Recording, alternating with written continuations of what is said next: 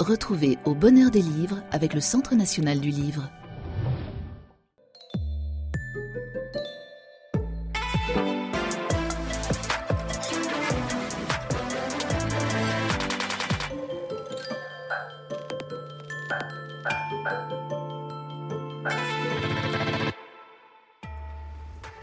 Bonjour à tous, nous voici partis pour une traversée avec Alain Finkielkraut qui n'est pas totalement utile de vous présenter mon cher Alain. Bonjour, je vais quand même donner quelques éléments. Henri IV, euh, normal sup. Alain est évidemment le spécialiste des essais célèbres qui ont remué la société, la défaite de la pensée, le nouveau désordre amoureux. Ça, c'était avec son camarade Bruckner. Séminaire de Roland Barthes, le juif imaginaire après la littérature, euh, l'identité malheureuse, un cœur intelligent, et puis aussi, vous avez participé au territoire perdu de la République, la querelle de l'école, c'était en 2007, et euh, aussi une famille avec un papa maroquinier qui a évidemment fuit euh, la Pologne des années 30 avec son épouse, celle de l'antisémitisme qui sera évidemment un des grands combats de votre vie. Vous avez 74 ans aujourd'hui. Et ce livre est, sous l'influence euh, de Walter Benjamin, donc le grand philosophe, puisque vous avez cité, d'où le titre Pêcheur de perles, euh, des phrases qui ouvrent chacun des chapitres. Canetti, Lévinas. alors je vais essayer d'aller euh, relativement vite. Marc Bloch, le grand historien fusillé par les Allemands, De Gaulle, Thomas Mann, Virginia Woolf, euh, Solzhenitsyn, Nietzsche. Il faut que l'homme soit délivré de la vengeance. Mais puisque nous avons commencé un petit peu à parler avant cette émission, Alain, vous m'avez cité une phrase de Groucho Marx que je ne peux pas résister à cacher à ceux qui nous regardent avec intérêt aujourd'hui, parce qu'elle est magnifique et parce que dans le livre, c'est une des premières fois où vous parlez de vous. Oui, alors cette phrase de Groucho Marx est la suivante. Dans chaque vieux, mhm. il y a un jeune qui se demande ce qui s'est passé. Et euh, effectivement, je la prends pour moi. Parce que je suis né en 1949, j'ai donc un âge avancé, mhm. j'ai eu quelques problèmes médicaux dans ma vie, mhm. et euh, voilà, je... Sur lesquels vous avez été très discret. Parce que là, on, c'est bien, parce qu'on vous voit toujours c'est pour ça qu'on a voulu qu'on soit tous les deux. C'est qu'on va éviter, on va parler évidemment de ce qui fait le sel de vos bouquins, c'est un certain engagement, mais en même temps, parler de vous, par exemple, je lis à propos de cette phrase, vous n'y allez pas vous n'attendez pas trop, puisque vous dites, peut-être pour la première fois dans votre œuvre, page 23, t'as vu ma gueule, t'as vu ta gueule, est-ce qu'on a déjà en droit de répondre à mes bouderies intempestives Et lorsque je tombe malencontreusement sur des photos anciennes, force est de constater que je ne soutiens plus la comparaison avec moi-même. C'est-à-dire qu'en fait, euh, il y avait le beau jeune homme chevelu des années 60 et maintenant vous ressemblez à Francis Bacon comme moi d'ailleurs. Ah ben dites donc, vous, vous êtes un mollo. Non mais c'est vrai, on pouvait me dire euh, dans les années 70 que j'avais une vague ressemblance avec Paul McCartney. Maintenant, c'est plutôt du côté de Quasimodo qu'il faudrait chercher. Donc, euh, tout ça, mais. Mais, mais c'est touchant que vous, que vous parliez justement de vos joues de Saint-Bernard, que vous vous regardiez quand même. Vous n'êtes pas simplement celui qui fait la bataille avec les autres, vous faites aussi, pas la bataille, mais vous faites un effort énorme d'empêcheur de perdre de lucidité sur vous-même. Oui, oui, sans doute. C'est-à-dire que j'ai voulu, euh, dans le premier chapitre, euh, revenir sur une question qui me hante depuis toujours, mhm. une question et même une énigme, l'amour.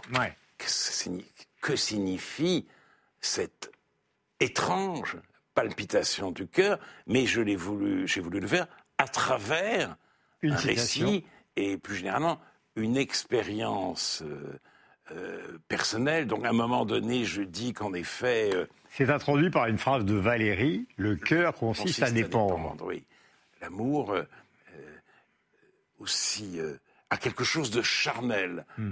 quoi qu'on y fasse. Donc je dis, oui, ben, la femme que j'aime, de temps en temps, je peux, je peux ne pas apprécier sa coiffure ou le, vêtement qu'elle a choisi, hmm. et immédiatement, je me renfrogne. Hmm. Ce qu'elle remarque, ce qui l'énerve, et je me dis, à ce moment-là, en écrivant, ben oui, mais franchement, euh, euh, euh, moi-même, que suis-je devenu? Donc effectivement, un jour, on pourra me dire, mais t'as vu ta gueule? Hmm. T'as vu ta gueule? En effet, hmm. puisque je, je, ne ressemble pas à celui qu'elle a choisi quand nous avons décidé de vivre ensemble. Mais alors, puisqu'on parle justement... Enfin, J'en ressemble un peu quand même. Oui, non, mais vous inquiétez pas. Euh, vous n'êtes pas Quasimodo. Question euh, qui est celle de la, de la post-adolescence, c'est-à-dire du jeune homme. Séminaire de Roland Barthes, vous rencontrez votre copain Pascal Bruckner, vous écrivez le nouveau désordre amoureux. Euh, c'est un, c'est immédiatement donc euh, un livre en 1977 qui connaît un, un, un succès phénoménal. Auparavant, vous étiez un maoïste pur et dur, mais ça n'a pas, du- pas duré longtemps, mais ça a été le cas. Oui, Et, mais qu'est-ce qui s'est passé, justement? Le maoïste, on l'oublie un peu. Le nouveau désordre amoureux, c'est quand même un libertaire euh, un peu rock'n'roll. D'ailleurs, vous aimez euh, Paul McCartney. Et puis tout d'un coup, quelques années après, voire des dizaines d'années après, vous, inca- vous incarnez un peu, j'allais dire, le ronchon de la République. quoi. oui, la Et réaction, dit-on. Bah, la réaction, oui. puisque- Non, mais les choses ne sont Qu'est-ce qui pas s'est tout à- passé ne sont pas tout à fait aussi simples. Alors, j'ai rencontré Pascal Bruckner au lycée. Ouais.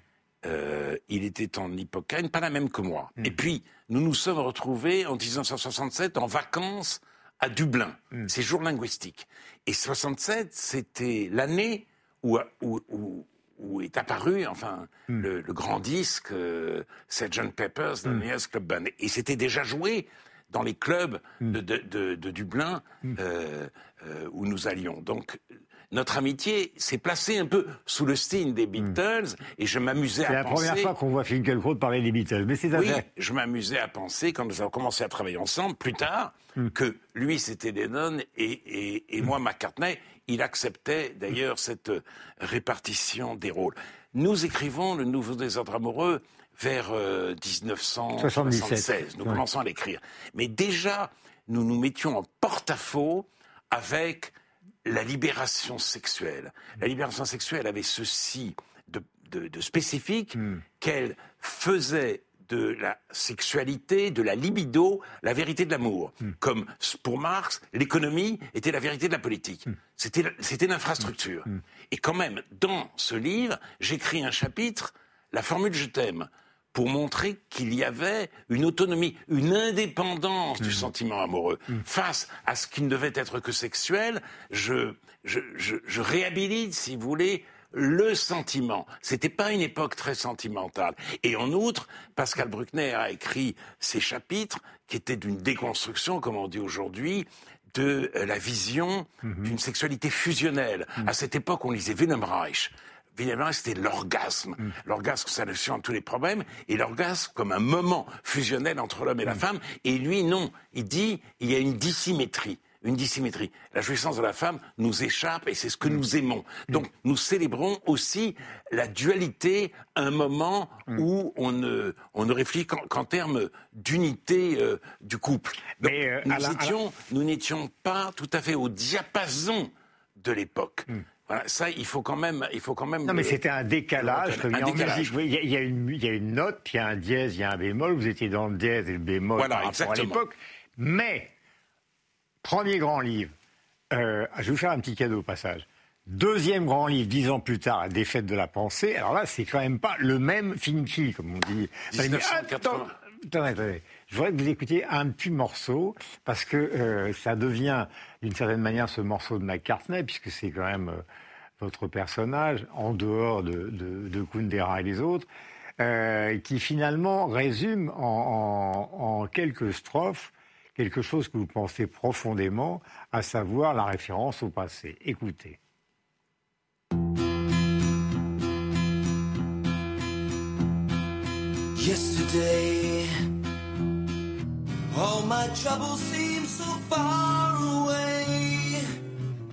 Now it looks as though they're here to stay.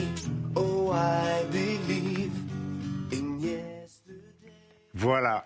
I Believe in Yesterday. D'ailleurs, dans le livre euh, Pêcheur de perles, vous citez euh, ce vers de McCartney comme étant quelque chose de profondément marquant, au même titre que Kundera, Canetti euh, et les autres. Alors, pas sur le plan intellectuel, mais sur le plan personnel. Oui, la oui. défaite de la pensée intervient en 1987, dix ans Oui. après.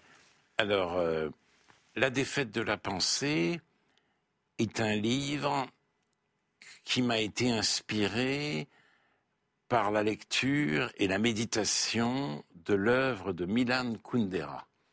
Et je, je dis que mon évolution, c'est le passage d'un printemps à l'autre. Mai 68, le printemps parisien, le printemps de Prague. Voilà. J'ai commencé effectivement à mieux réfléchir, voire à penser par moi-même, à sortir de la gangue de ma génération sous l'influence des grands penseurs d'Europe centrale, en premier Leo Kundera, mais aussi euh, Kolakowski, le philosophe polonais, Miłosz, le poète et essayiste polonais. Tout cela a considérablement modifié, ou en tout cas enrichi ma vision du monde. Et euh, le, le, le mai parisien, c'était l'exaltation du lyrisme révolutionnaire, la pensée de la rupture, le printemps de Prague, c'était le scepticisme post-révolutionnaire et effectivement la défense d'une tradition culturelle menacée par euh, l'hégémonie russo-soviétique, c'est-à-dire non seulement un autre régime, un- ou non seulement un régime totalitaire, mais aussi une autre civilisation. Donc tout cela m'a profondément influencé. Et j'ajoute que Kundera, dans un article Qui vient malheureusement de disparaître. dont je, dont, dont- dont je parle, Un Occident kidnappé, la tragédie de l'Europe centrale, dit Citation, donc, parmi les perles que vous avez recueillies. ce qui faisait l'unité de l'Europe, c'était à un moment donné la religion. Et puis la religion a cédé la place à la culture. Et maintenant, dit-il dans cet, actu- dans, ce- dans cet article, la culture cède la place. Et moi, j'avais toujours cette phrase en tête et je me suis dit, pourquoi la culture cède-t-elle la place? À quoi cède-t-elle la place? À quelque chose qui porte le même nom, qui est le tout culturel. Et c'est donc c'est cette question, ce questionnement qui m'a amené à écrire La La défaite de la pensée. Oui. Donc c'est pas un reniement, c'est un approfondissement. Et Oui, surtout, c'est la chance de la rencontre d'une pensée qui a élargi mon horizon. Euh, D'une certaine manière, je vais vous citer, euh, parce que nous sommes là pour être précis. Euh, la culture, c'est la vie, donc pour l'instant nous sommes d'accord, avec la pensée. Et on constate qu'il est courant de baptiser culturel des activités où la pensée n'a aucune part.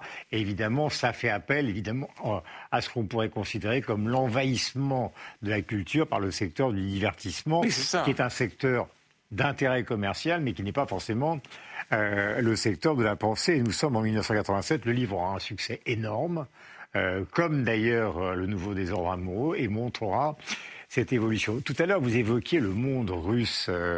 Je suis ravi d'être avec vous. Il y a quelques jours, il y a un journaliste américain indépendant, Tucker Carlson, qui est allé interviewer, comme nous sommes tous les deux, Poutine au Kremlin, et il a fait un cours d'histoire pour, en gros, Poutine remontant au 8e siècle. Il lui a d'ailleurs demandé de se calmer et de ne pas poser de questions, euh, en lui disant que, enfin, le, le but de ce cours, qui était d'ailleurs assez sophistiqué de Poutine, mais n'avait comme seul objectif que de dire que l'Ukraine n'existait pas et que l'Ukraine n'était jamais ou n'avait jamais été qu'une part de la Russie. Donc, cours d'hi- cours d'histoire à double détente. Premièrement, la Russie, l'Ukraine n'a jamais existé. Deuxièmement, ce sont des nazis qui dirigent aujourd'hui l'Ukraine. Cet antinazisme purement, euh, euh, euh, comment dire, cynique, euh, a quelque chose d'absolument effrayant. C'est l'utilisation que fait aujourd'hui la Russie du devoir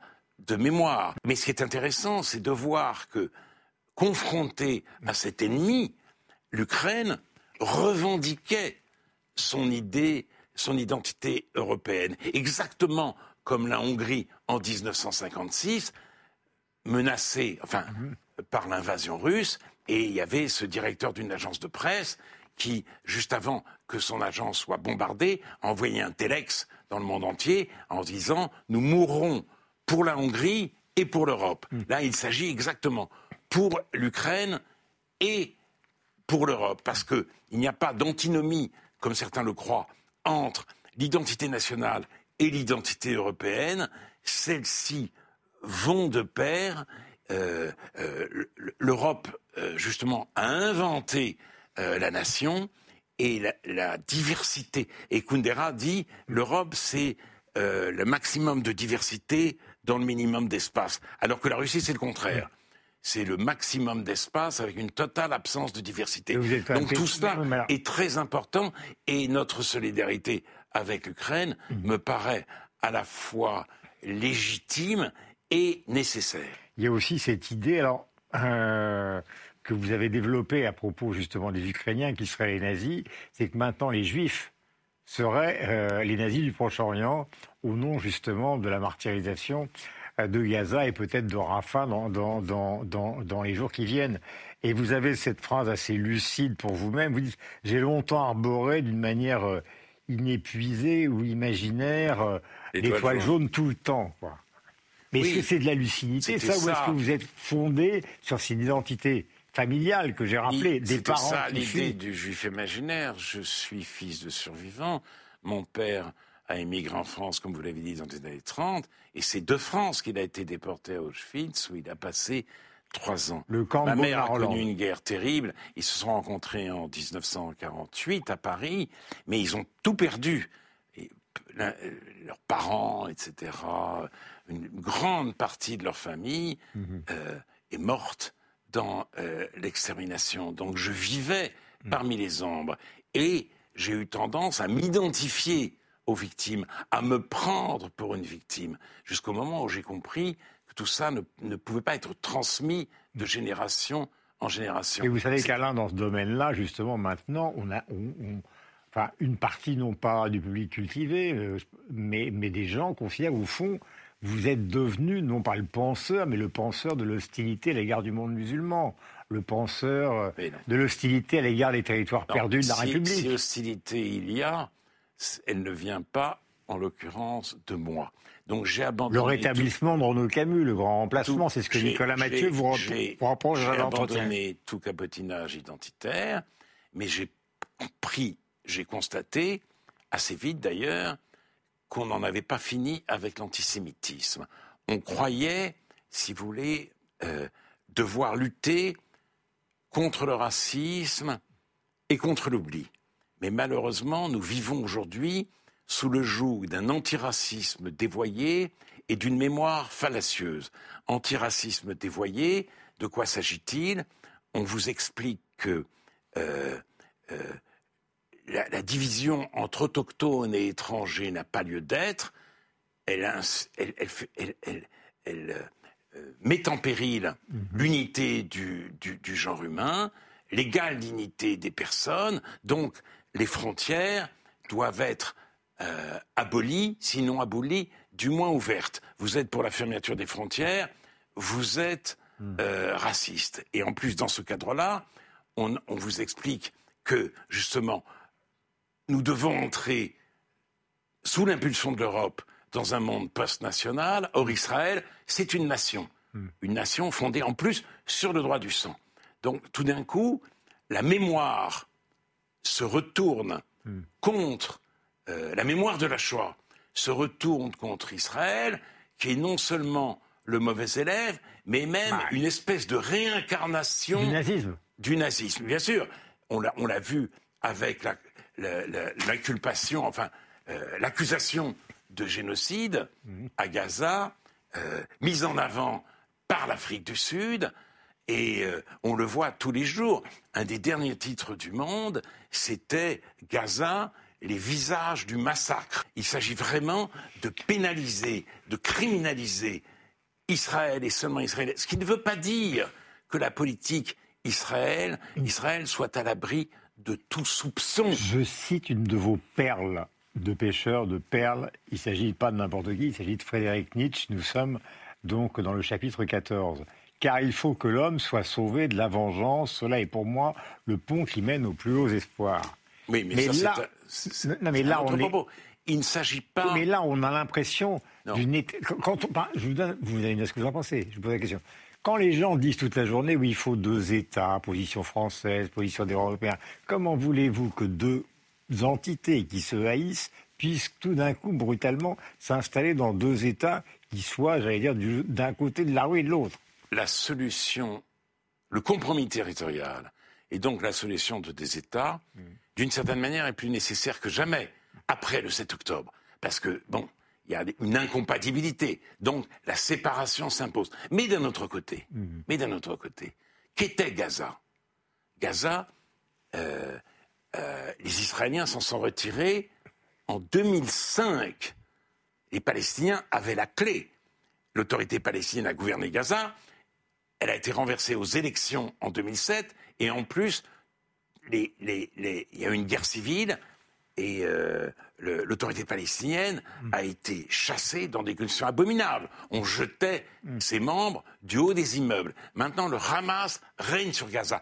Qu'est-ce que Gaza? Un mini-État. C'est une sorte d'État. Mais vous savez De- que Netanyahou, a, a- a, dans la bataille contre l'autorité palestinienne, a fait alliance à un moment avec le Hamas. Donc tout ça Oui. est quand même très ambigu. Écoutez, qu'on arrête avec ça.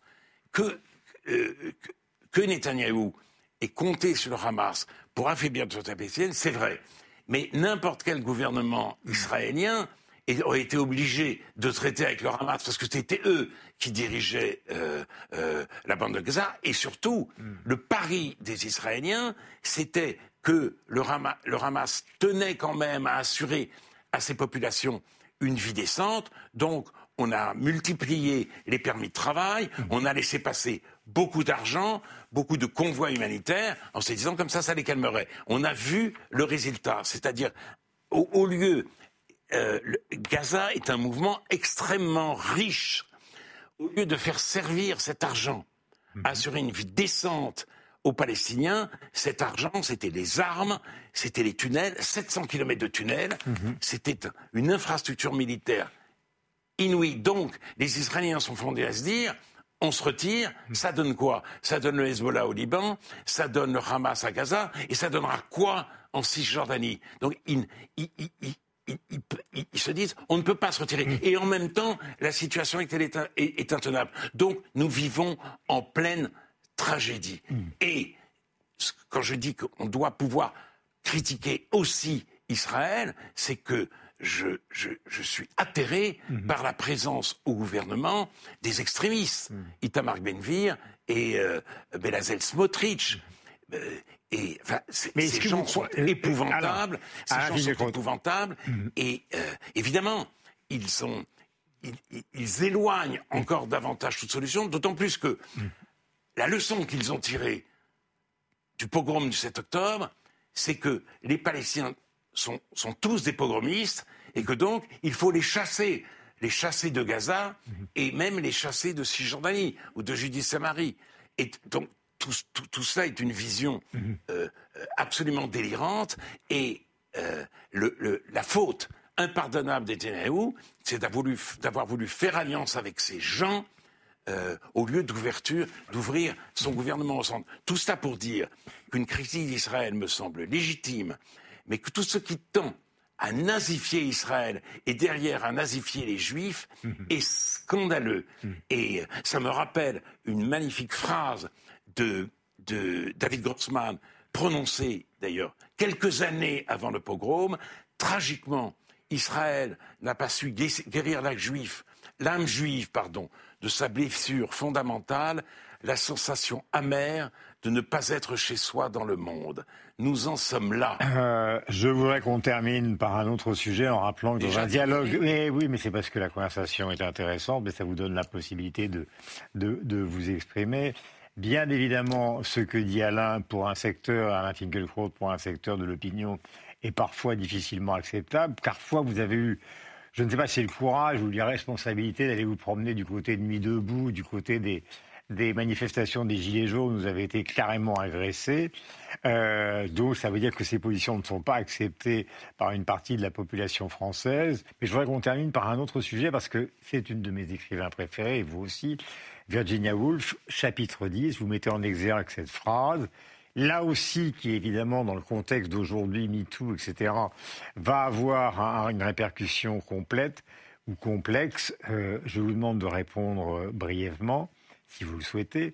Les femmes, dit Virginia Woolf, donc, mais n'êtes-vous pas là jusqu'à l'écœurement de ce mot pour l'interrogation Je vous garantis que je le suis, moi. C'est merveilleux. C'est merveilleux, sauf que toute militante de MeToo, quand elle entend ça, Ouais, hurle. et, et- et- et en même temps, c'est une militante de MeToo qui se respecte un poster de Virginia Woolf dans sa chambre ou dans son local. Or, c'est dans une chambre à soi. Une chambre à soi, c'est, c'est, c'est, c'est, Il faut c'est qu'on un, termine, c'est un hein. livre et un thème magnifique. Une chambre à soi veut dire que les femmes n'avaient pas de chambre à elles. Donc, si la, la sœur de Shakespeare avait été aussi géniale que Shakespeare, elle aurait même pas pu écrire, euh, écrire euh, des pièces de théâtre. Et maintenant, elles ont une chambre à soi. Ce qui est quand même une conquête, une conquête du féminisme, une conquête que je salue, une conquête qui, qui- qui- qui est, une, qui est une merveille.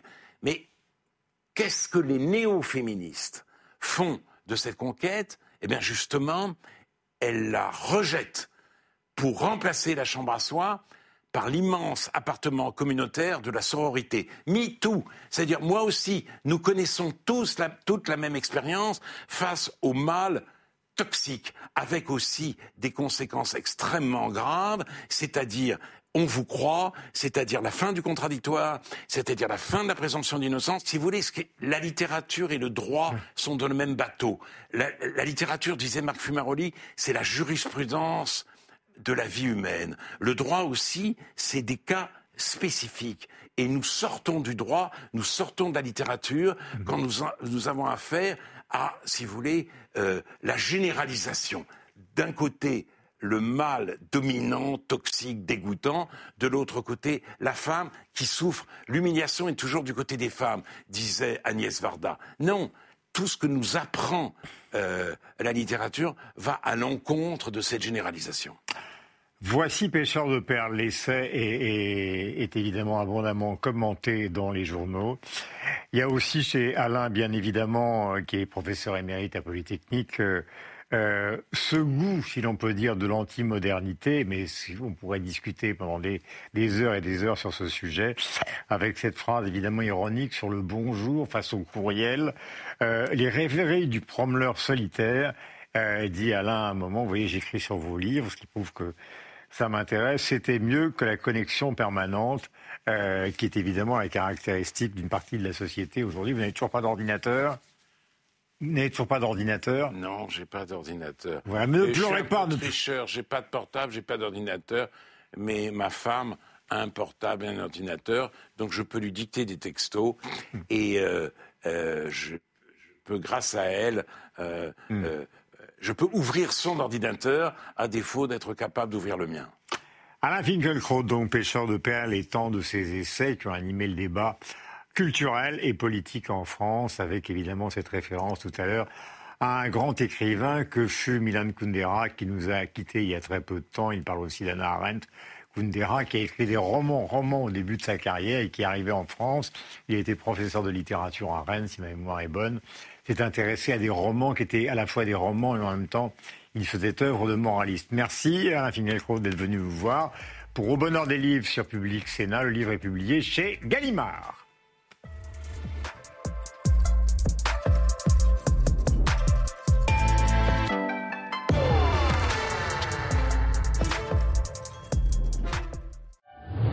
C'était Au bonheur des livres avec le Centre national du livre.